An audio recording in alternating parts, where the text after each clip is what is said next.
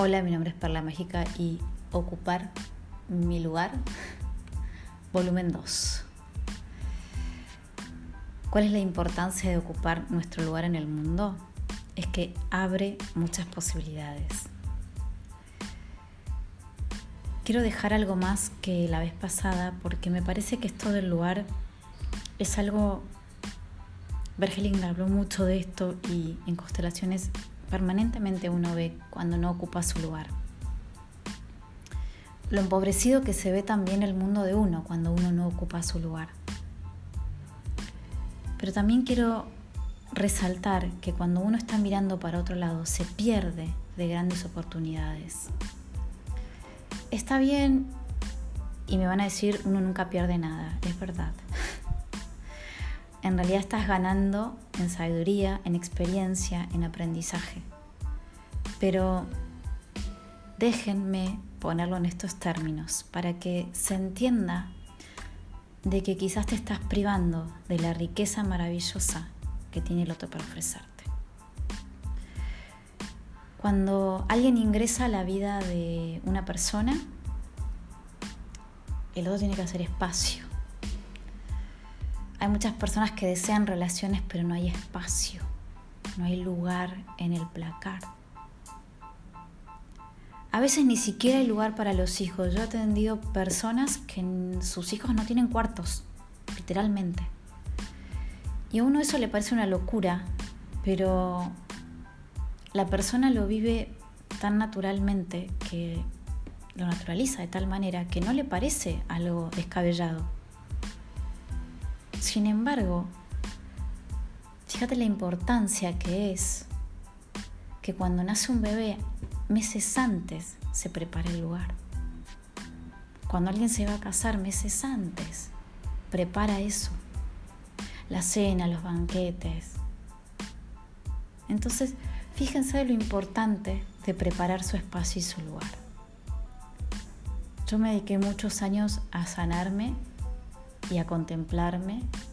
Y en ese lapso de tiempo, a observarme y a estar lista para el encuentro con un otro.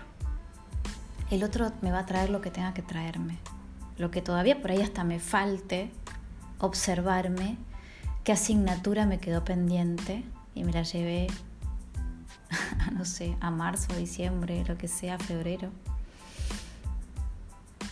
La vida no perdona eso, pero te da segundas chances. La podés rendir un montón de veces. No la perdes como en la facu que a los dos años vence. No me pasó, no me pasó en la escuela, pero en la vida sí tuve que repetir muchas materias. Los analfabetos emocionales vamos aprendiendo de emociones, por eso creo que me dedico a esto un poco. Y por más que uno prepare el espacio muy bonito y muy divino, los avatares de la vida te van mostrando qué es lo que tenés que continuar trabajando. Es un continuo, mientras estamos vivos es un continuo. No te pierdas de lindas experiencias por estar mirando para otro lado. Las personas somos buenas, pero nos cansamos. Nos damos cuenta, no somos tontos.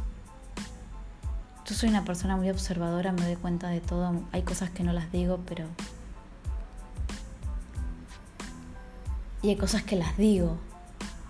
Y soy muy concreta y muy simple.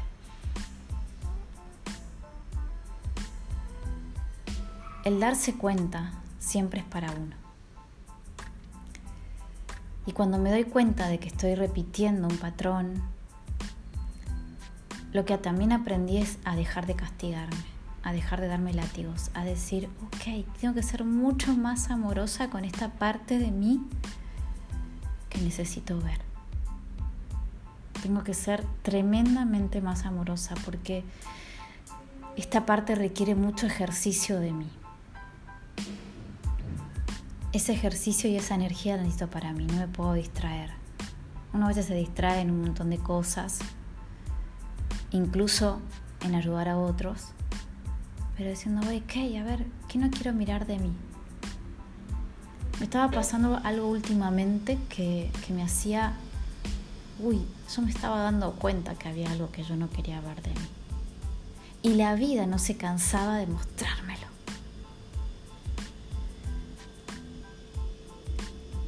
Quien quiera oír que oiga, quien tenga ojos que vea. Es así de simple. Es tan simple que a veces ponemos un montón de ruido para no escucharnos. Por eso soy un amante del silencio, de la reflexión, de la filosofía y un poco también de el conocimiento. La intuición mi guía. La intuición ha sido mi gran aliada siempre, porque de, le voy a decir así de simple, no puedo hacer la boluda. Yo me di cuenta, yo me di cuenta. Incluso buscaba fórmulas para ver si alguien me decía algo distinto. Che, seguro que apuesto acá, seguro que no voy a perder, pero ¿será? Y hubo un gran maestro que me dijo, anda, y de última, vas a aprender y te vas a seguir preparando para seguir siendo esa persona maravillosa que sos. Esto va a quitar solo una cáscara, pero si no la quitas, tampoco lo otro va a aparecer. ¿Vos querés que aparezca? Vivir requiere de una gran transformación en nosotros es como un cascarón que se rompe permanentemente. Es como capitas de cebolla y siempre hay otra capa, y hay otra capa, y hay otra capa. Sucede así hasta que morimos. Después suceden otras cosas. Pero lo que quiero dejarles en esta segunda parte es la importancia de ocupar su lugar en la vida. Nadie puede ocupar tu lugar. Nadie. Tenés dones y talentos únicos. Tenés una voz única que trajiste acá al mundo. Para ser vos, nadie puede hacer tu camino. El otro leí justo una frase muy hermosa de alguien que, que admiro muchísimo, y lo admiro por varias cosas y una de ellas es por su gran talento de demostrar siempre una sonrisa.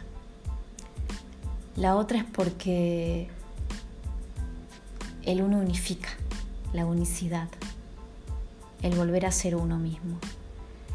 Y porque cuando me pierdo es mi parmil, es ese parmil que pone todo el foco en mí al poner todo el foco en mí me ilumina y me doy cuenta de mis partes rotas. Cuando veo mis partes rotas, leo alguna frase que me hace brillar. Entonces ahí aprendo y comprendo para qué está Él en el mundo y para qué estoy yo acá hablándoles a ustedes. Esa frase de Nietzsche la compartí en mis historias búsquenlas y, va a aparecer. Pero esto de estar de regreso en casa me hizo pensar cuánto estaba mirando para afuera y cuánto no quería ver. Les voy a regalar una frase. La belleza está en mí, en todos y cada uno. Busquen esas personas que les hagan ver su belleza. Creo que son los chinos o los japoneses que unen las partes con algo dorado.